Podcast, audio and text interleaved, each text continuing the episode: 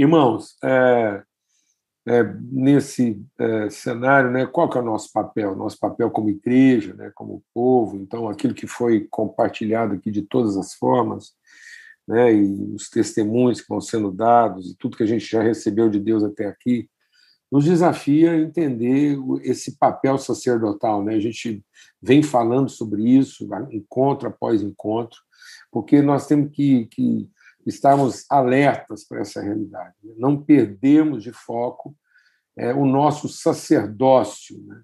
aquilo que nós fomos levantados. Nós não podemos nos deixar vencer por um pensamento que é comum, não podemos ser levados por aquilo que o homem naturalmente pensa, a forma como o homem naturalmente reage a situações como essa. Né? Nós temos que ouvir a exortação de Jesus feita a Pedro, Cuidado, Pedro, que você cogita das coisas dos homens. Então, muitas vezes nós estamos apresentando diante de Deus aquilo que são os pensamentos dos homens. Né?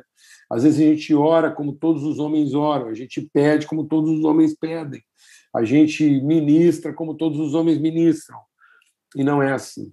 Nós somos ministros das virtudes de Deus, somos sacerdócio real, nação santa, povo de propriedade exclusiva do Senhor. Somos os seus discípulos, somos o corpo de Cristo na terra.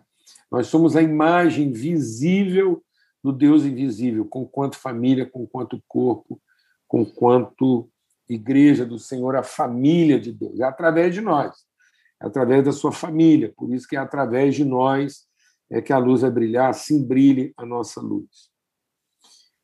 Eu, eu, eu tenho insistido aqui que uma das coisas que precisa ser quebrada na vida da nossa nação é esse pensamento de julgo, de treva, de domínio, e é por isso que muitas vezes os poderes né, vão disputando. Então a gente percebe que é, é, há uma disputa entre todos os poderes. Então tudo aquilo que representa poder nessa nação disputa quem é que tem é, o domínio das pessoas. Então, é, a quem as pessoas vão servir? Se aos líderes religiosos, se aos magistrados, se aos legisladores e se aos executivos, se aos empresários, de modo que muitas vezes a, a, a grande parte, da maior parte da população é, está aí sendo é, é, disputada então, há uma disputa para saber quem é que manda na mente, quem é que manda e quem é que tira maior proveito das habilidades, das competências com as pessoas. Por isso que é um ambiente tão litigioso, tão contencioso, e então assim os depoimentos, as falas são carregadas assim de, de um espírito mesmo assim belicoso e de denúncia. E aí eu quero voltar a um texto aqui, porque a situação é grave e, e tende a se agravar por, por mais alguns dias. É, a forma como o Brasil está lidando com essa situação toda, a falta de, de senso comum e cidadão. O Ricardo, a Fabiana estão ouvindo a gente aqui lá de Portugal e eles sabem que por mais que existem alguns problemas que são comuns né, de todos os países, o pecado é comum de todo o país, a corrupção é comum de todo o país. Mas aqui nós temos uma situação agravante, que é esse, esse, essa massa populacional manipulada né, por uma mentalidade escrava, onde não há emancipação cidadã comunitária. É, eu até sempre insisto com os irmãos aqui, mais grave do que a corrupção que graça no mundo inteiro, no Brasil, é a falta de cidadania. Então, o, o, o presidente lá da França, agora com aquele discurso todo, está envolvido aí agora em teias de corrupção, mas, é, é, pelo menos no ambiente de corrupção, que eu digo que está no mundo todo, nós não somos os, os, os donos dessa, essa chancela aí, nós não temos essa exclusividade da corrupção, mas pelo menos as obras são entregues, né? os serviços são prestados. Aqui, além da corrupção, nós lidamos com a omissão, né? com a indiferença, com o descaso, com o abuso, né? com, a, com, a, com a indignidade. Então, é, além, da, da, da, além do roubo, da fraude, a gente ainda tem que lidar com a situação indigna, onde o ser humano é submetido a uma, a uma, a uma realidade que rouba dele a alma. E aí é que eu creio que nós, como igreja, precisamos ter um papel mais contundente e, e, e com maior confronto e a gente saber trazer esse senso de família para a vida do nosso povo e de libertação da mente, né? Então pensa bem, no meio disso tudo, é, é essa, no meio de toda, todas as incertezas que já povoam o coração das multidões que é, às vezes não desfrutam o mesmo privilégio de fé que a gente desfruta aqui, no meio de todas essas incertezas, as pessoas ainda estão sendo ameaçadas, né? de uma forma assim, ameaçadas de uma forma cruel, uma certa crueldade. Lá no, no livro de Atos, quando o escritor de Atos vai resumir, quando ele vai fazer um resumo, né, uma, uma, uma declaração concisa daquilo que era toda a mensagem do Evangelho, o resumo era: eles pregavam de várias outras formas e maneiras, dizendo: salvai-vos dessa geração perversa. Então, nós precisamos entender que o propósito da salvação não é salvar o indivíduo por um direito de ser salvo, ainda que futuro. Nós, como igreja, não podemos continuar pregando salvação como direito de salvação, ainda que no futuro. A salvação não é o direito de ir para o céu. A salvação é a responsabilidade de representar o reino dos céus. É manifestar na terra a vontade de Deus. Então não é ter direito à presença de Deus. Quem prometeu direitos à presença de Deus, quem disse que aquilo que a gente faria ia garantir para nós a presença de Deus foi o diabo, nunca foi Cristo. Cristo prometeu a nós o Espírito Santo para nos orientar a como cumprir a vontade de Deus na terra, como ele cumpriu. Então, isso é salvação. Então, o próprio Jesus diz que salvação não é ser salvo. Salvação é entregar-se como instrumento de salvação. Então, o verdadeiro salvo ele não está ocupado em se salvar, em se garantir mas ele está totalmente, integralmente ocupado em representar a salvação. Por isso, a salvação implica em nós estarmos libertos da perversidade que domina a mente das pessoas. Então, uma das características de salvação é deixar de ser perverso, é deixar de ser cruel. E o que, que significa essa crueldade? É no meio de uma situação de transtorno, você esconder seu próprio pão. Isso é cruel e você ameaçar o outro na incredulidade dele com a fome. Então, uma coisa desgraçada, uma coisa totalmente desprovida de misericórdia, é você dizer: Ó, eu que tenho fé, que encontrei a Deus, estou fazendo a coisa certa, vou ter pão. E você que está fazendo a coisa errada, você está aí, você vai morrer de fome, porque ninguém vai cuidar de você, não. Então, ouvir isso nesses dias tem sido muito cruel. E nós não podemos ficar calados, não. Se a gente ficar calado diante daquilo que está sendo esfregado né, na, na, na, na numa mente escrava, nós estamos sendo negligentes, estamos sendo omissos e estamos sendo cúmplices dessa crueldade. As pessoas não podem continuar sendo ameaçadas com a fome, com a falta do emprego, com a falta do recurso. Isso é uma crueldade. Nós não podemos continuar substituindo medo por medo. Nós não podemos reclamar de quem reclama. Reclamar de quem reclama é repetir o ato. Então, nós não podemos reclamar de quem reclama de coisa alguma. Nós somos o povo que não reclama, que não murmura, que não se queixa de quem quer que seja, mas assume a responsabilidade. Então, nós não estamos aqui para ter um papel passivo, indiferente e nem omisso diante de tudo que está acontecendo, mas para assumir o nosso papel. E aí eu quero chamar de volta Isaías 58, que diz assim: esse povo é, me procura todo dia. E aí Deus está falando ao seu povo, a nós. Ele está dizendo para nós: Isaías, fala lá com o meu povo que eles estão me procurando todo dia. Eles têm um certo prazer em saber o que, que eu tenho para falar. Então ele está dizendo: olha, o erro do meu povo não está em, em que eles não me procuram. O erro do meu povo não está no fato de que eles não eles não querem saber qual é a minha vontade. E é, o erro do meu povo não está no fato de que eles não pregam a coisa certa. Porque eles, todo o tempo, eles, eles, eles têm um, um, compromisso com a ética e têm um compromisso com o meu próprio direito. Então, Deus está dizendo: o erro do meu povo não é que eles não defendem o meu direito como divindade. Então, fala lá para o meu povo que eles, eu vejo que eles defendem a, a minha divindade, eles são pregoeiros daquilo que eles acreditam, eles são é, dedicados na, na, em conhecer o que, que eu penso e, e me procurar. E, no entanto, é, eles têm prazer em se reunir. Está falando aqui, ó, versículo, final do versículo 2. Eles têm prazer em se reunir. Prazer.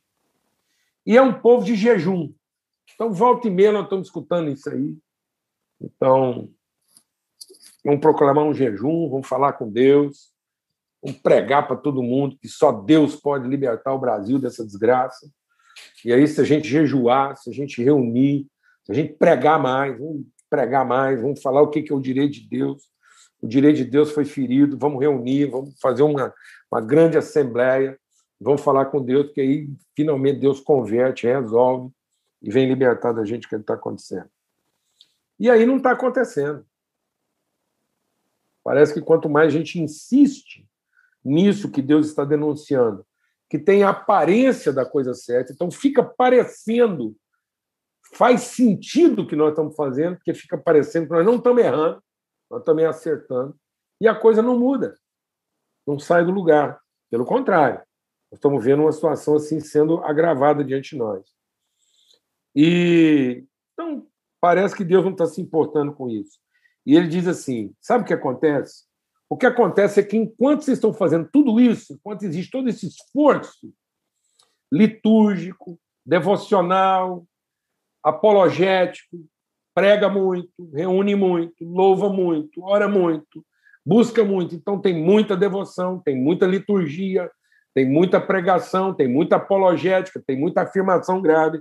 Ele diz: contudo, enquanto tudo isso acontece, cada um cuida dos seus próprios interesses. A iniquidade, o senso de individualidade não foi quebrado. E Deus fala: enquanto isso não for quebrado, e quando não for quebrado dentro de nós o senso de individualidade, de cada um buscando a sua própria salvação, nós não vamos ser instrumentos de manifestação do reino de Deus na terra. Esse é o ponto. Não é o nosso pecado. Não é o certo ou errado que nós estamos fazendo. Deus nunca nos tratou de acordo com o nosso pecado continua sendo a nossa iniquidade. É a iniquidade quando nós fazemos a coisa errada e é a mesma iniquidade quando nós fazemos a coisa certa. Esse é o nosso problema. O nosso problema é que lá no fundo a gente ainda está procurando a própria salvação. E aí ele diz assim: e com isso, quanto mais vocês aumentam essa carga devocional, mais motivo vocês encontram para discutir. E o que, que nós estamos percebendo nesse país?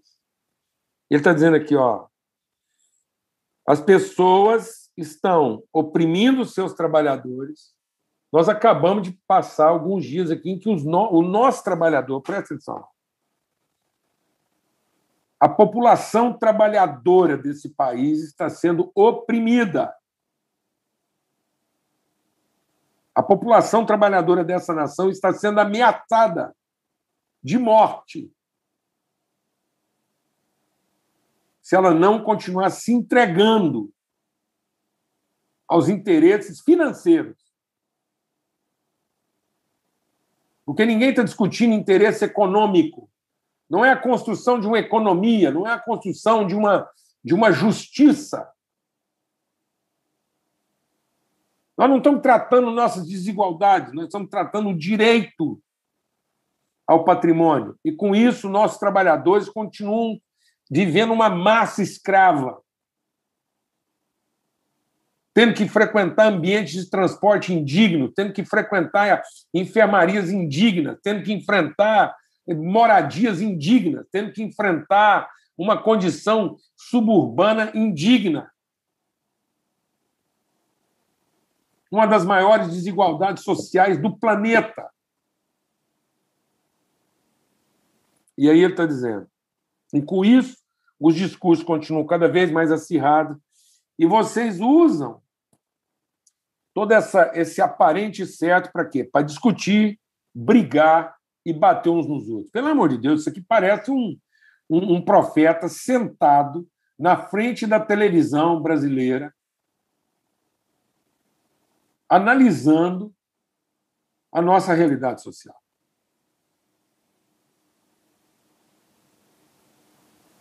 Todas as nossas categorias de liderança, qualquer nível, usando o seu aparente certo para discutir, brigar e bater uns nos outros.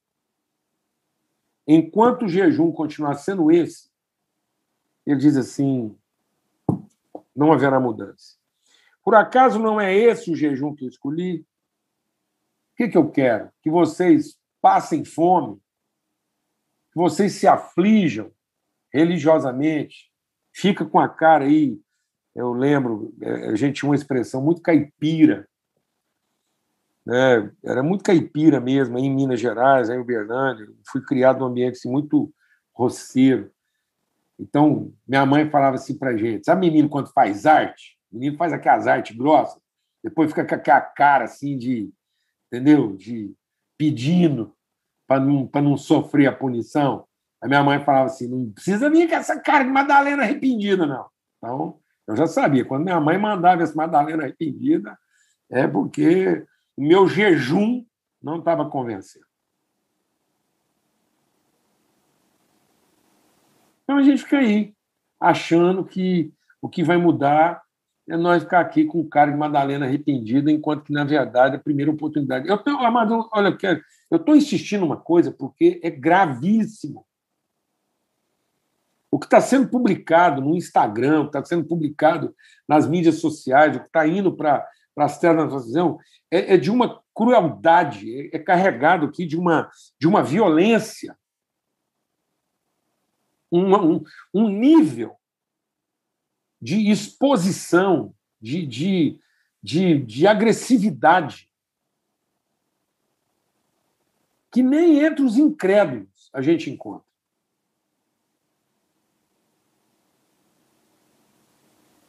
Então, é, é, eu acho que é quando a gente finalmente fala em nome de Deus que a gente tem finalmente poder para matar o outro. É quando a gente acha que está adorando o Deus certo. E ele diz assim: não é isso que eu pedi, eu não pedi para vocês vestir pano de saco, eu não pedi para fazer nada disso, não. E ainda aí falar que isso é o que Deus quer de nós. O que, que eu pedi? Que vocês quebrem as correntes da injustiça e que vocês desfaçam as ataduras da servidão. Nós temos um combate a ser travado nesse país. Nós não podemos aceitar, admitir qualquer tipo de discurso, fala, que continue escravizando as pessoas, obrigando elas a pensar que cada um depende da sua própria capacidade, do seu próprio acerto, do seu próprio esforço. E que nós não somos uma família que sabemos cuidar uns dos outros, principalmente quando a necessidade acontece. É principalmente quando os recursos de cada um colapsam é que aqueles que têm algum recurso se levantam para abrigar. E ele diz então: não é que você deixe livre o oprimido e acabe com todo tipo de servidão. Então, Deus está nos convocando a acabar com todo tipo de servidão e não nos conformarmos com essa mentalidade escrava que graça no nosso país e sermos ministros da liberdade. Então, não é também que você reparta o seu pão com o faminto, que você recolhe em casa o desabrigado e que você vendo nu o vista e que você não vire as costas para o seu semelhante. Então é isso. Então, é, nós não estamos esperando acontecer nada, não. Nós não podemos gastar um minuto sequer da nossa espiritualidade, nós não podemos gastar um minuto sequer das nossas orações, das nossas intercessões, pedindo a Deus que nos devolvam condições para cada um poder voltar às suas antigas práticas e à sua antiga maneira de viver. Nós temos que, nesse exato momento, nos levantarmos para ser o tipo de pessoa que Deus nos fez para ser agora num momento como esse. Ninguém aqui está adiado. Ninguém entre nós está adiado. Ninguém aqui está aguardando o que virá. Porque é exatamente para uma hora como essa que nós fomos levantados. Que hora?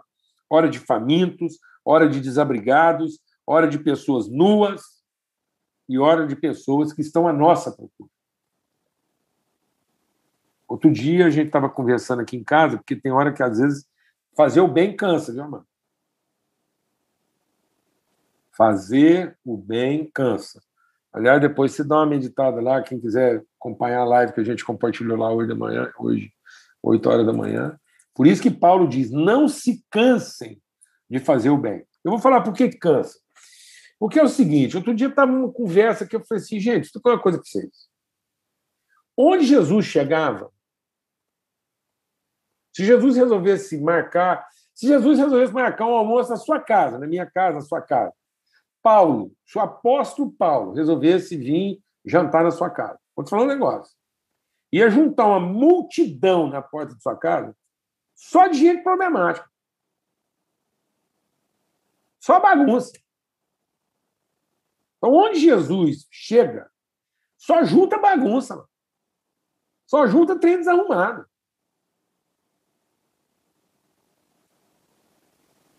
É só trabalho. Então, eu vou te falar uma coisa: se alguém está pensando em tirar férias, você tem que primeiro tirar férias de Jesus. Você fala, Jesus, dá um tempo, o senhor some, vai cuidar das suas coisas, me dá um tempo. Então, você tira férias de Jesus,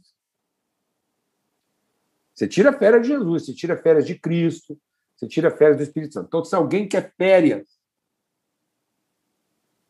você tem que tirar férias do Espírito Santo. Você faz Espírito Santo, sai de mim, Cristo, sai de mim, porque eu vou te falar uma coisa, mano. Onde Cristo chega, só junta os doentes, os perturbados, os oprimidos, e aí fica aquela multidão de gente ali em volta. Os desconfiados, os desconstruídos. Então não podemos reclamar, não. Então a gente tem descanso, quando tem férias. E a gente descansa compartilhando com o outro, servindo um pão de queijo bem feito, braçando, tomando um cafezinho. Enquanto isso, o pau quebrando em volta. É igual em casa mesmo.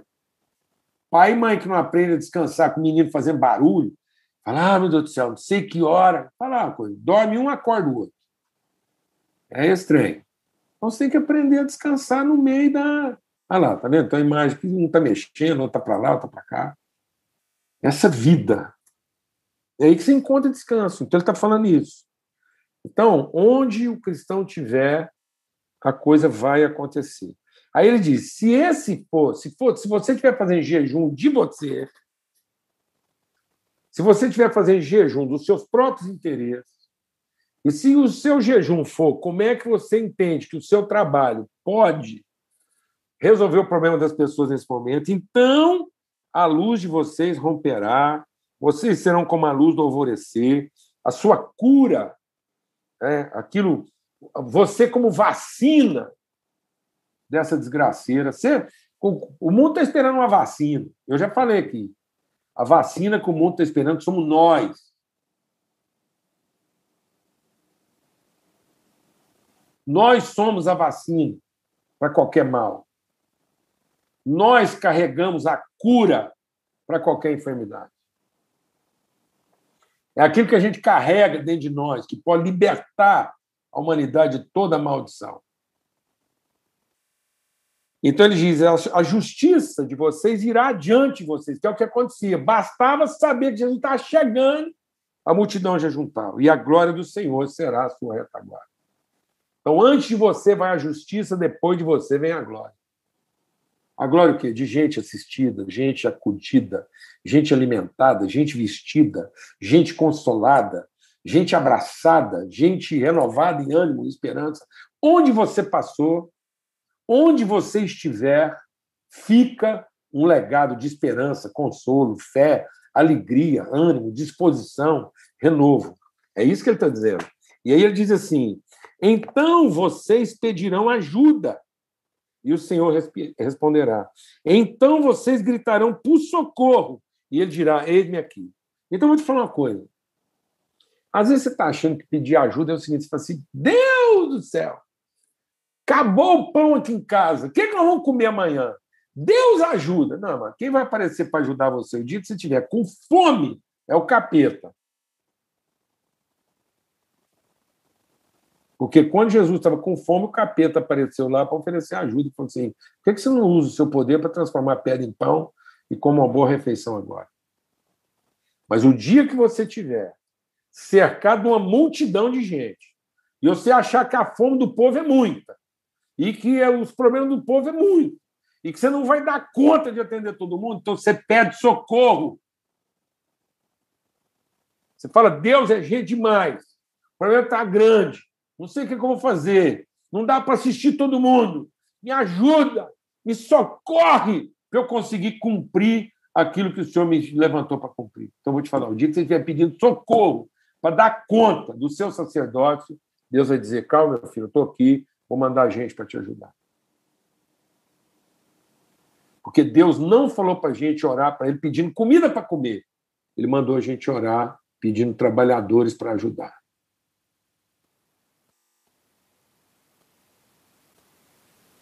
Então peça que Deus te ajude a dar conta de tudo aquilo que nós precisamos dar conta nesse momento. É muita gente para se ajudar. É muito é muito socorro para ser prestado. E nós estamos precisando de ajuda. Ontem eu estava conversando com um homem de Deus, um homem de Deus. Um homem de Deus. Mas que ele está vivendo uma crise de identidade, um conflito, voltou para as drogas, um homem de Deus, um cara bem sucedido, um cara com legado. Ele veio conversar comigo, falou: me, me ajuda. Eu falei: eu não, eu não vou te ajudar. Eu não estou aqui para te ajudar. Você está aqui para me ajudar. Sabe o que é o seu problema? Sabe por que você está nas drogas? Porque você está achando que alguém tem que te ajudar. Em vez de assumir o seu papel de ajudar os outros. Sabe onde é que você está arrumando tempo para se envolver com drogas? Na sua irresponsabilidade como filho de Deus. Arruma alguém para tomar conta, eu quero ver se você vai achar tempo para ficar doidão. Vai dar tempo, nem você não vai arrumar tempo nem para uma carreirinha. E o dinheiro que você tinha para gastar com a carreirinha, você vai juntar ele para arrumar mais pão para repartir para os outros. Você não vai lembrar nem da sua própria fome. Então, você queria que eu te ajudasse? Então tá bom, vou te ajudar. Me ajuda. Ajuda as pessoas aí que estão precisando da sua ajuda agora, em vez de você arrumar mais serviço para nós. Nessa altura do campeonato, você ainda arrumar mais serviço para nós um homem que conhece a Deus, que anda com Deus. Arrumando agora um serviço, uma trabalheira dessa para mulher, para filho, para todo mundo. amados. Está vendo? É isso. E aí ele está dizendo assim: se vocês tirarem do meio de vocês qualquer tipo de servidão, se vocês tirarem o dedo que ameaça e a linguagem ofensiva, amados, em nome de Cristo Jesus, o Senhor, não empreste os seus ouvidos para essa linguagem ofensiva e para esse dedo que está se levantando para ameaçar todo mundo. Chega de ameaças nesse país. Chega dessa linguagem ofensiva, dessa coisa briguenta, dessa coisa desse pau de bater em doido. Nós não fomos levantados para isso. Nós fomos levantados para abençoar, para acolher. E se você abrir o seu coração para os famintos, socorrer os aflitos, então sua luz nascerá nas trevas. A escuridão que existe em você será como luz do meio-dia. O Senhor te guiará, ele te dará de comer até em lugar. Está vendo? Então, se eu pedir a ajuda de Deus para cuidar dos outros, ele vai me dar o que eu tenho que comer. Deus não vai querer que eu morra de fome. Deus não vai cortar a comida do boi que debulha. Você acha que Deus vai cortar a sua comida no meio do serviço? Só um Saul para ter uma ideia dessa.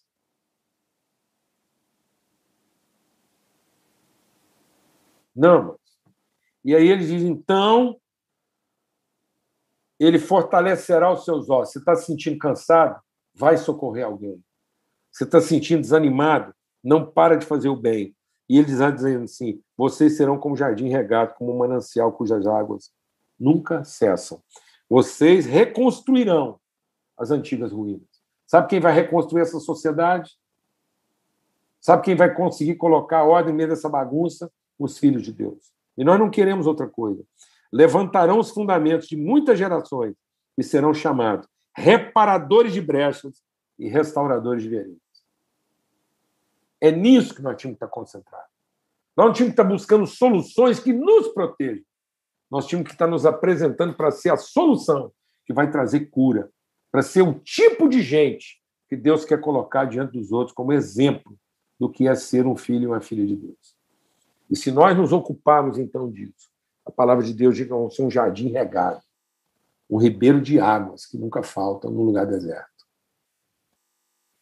Então não temos que esperar a coisa voltar a ser jardim para a gente recuperar o ministério.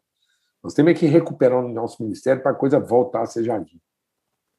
Não temos que esperar o que, que vai acontecer para eu ser é, esse rio. Não, nós temos que ser esse rio para ver o que, que vai acontecer. Nós é que estamos trazendo aquilo que ainda não foi visto. Então, em nome de Cristo Jesus, se você carrega alguma dor, se Deus está te levantando para ser sensível a alguma área, se bate na sua porta algum tipo de necessidade e desafio nesse momento, compartilha isso com os irmãos. Se levante como resposta. Não tenha medo de assumir essa responsabilidade. Não fique aí culpando quem quer que seja pelo que está acontecendo. Não tente encontrar os culpados por a gente ter chegado onde chegou. Apenas não aceite mais que as pessoas continuem disseminando esse discurso de ódio, de raiva, de contenda, de iras contra os outros. Esse, esse discurso que está dividindo o nosso povo, está fatiando, está obrigando as pessoas a ter que escolher quem é que elas vão seguir. Em nome de Cristo Jesus. Nós repreendemos esse espírito de servidão e de beligerância. E evocamos entre nós o espírito da servidão, da, da, do serviço, não da servidão, do serviço no sentido de, de adoção. O espírito da adoção. Evocamos o espírito de adoção daqueles que adotam, daqueles que acolhem, daqueles que recebem, daqueles que não têm medo de chamar a responsabilidade, sabendo que de hora que a gente achar que vai acabar, nós vamos gritar por socorro e Deus enviará o recurso e as condições para que não falte pão para ninguém. Se está faltando pão, é o pão que comemos, porque nunca faltará pão que servimos. Amém? Mas se a gente se ocupar do pão que nós temos para servir, Deus não deixará faltar o pão que nós temos para comer. Amém. Então não se ocupe de encontrar o pão que você tem para comer para depois saber qual é o pão que você vai servir. Se ocupe de ser o pão que vai servir e Deus nunca deixará faltar para você o pão que você vai comer. Em nome de Cristo Jesus, Senhor. Compartilhe isso. Compartilhe suas dores. Não tenha medo de assumir suas responsabilidades. Nós somos esse jardim regado.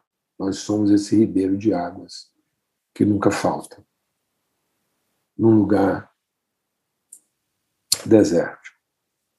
Nós somos os reparadores. Nós somos os construtores de mundo. Amém? Que o amor de Deus, o Pai, seja sobre todos.